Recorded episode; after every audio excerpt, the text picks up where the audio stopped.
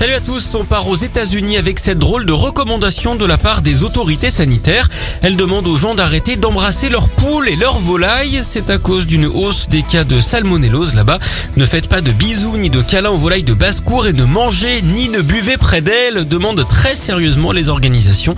Elle rappelle qu'il faut systématiquement se laver les mains après un contact avec ces animaux et éviter aux enfants de jouer avec eux.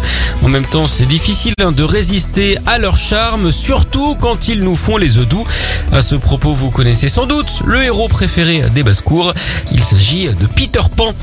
Allez, on file en Inde où un youtubeur a créé la polémique récemment et pour cause, il avait attaché son chien à des ballons d'hélium pour le faire flotter dans les airs. Sur la vidéo, on voit le pauvre toutou qui s'appelle Dollar s'envoler avant de percuter un balcon. Dollar voyageait donc sans billet. Son maître qui compte plus de 4 millions d'abonnés s'est fait coffrer. Il a finalement été arrêté pour cruauté envers les animaux. Bien fait pour lui. Hein. On peut dire que Dollar lui a rendu la monnaie de sa pièce.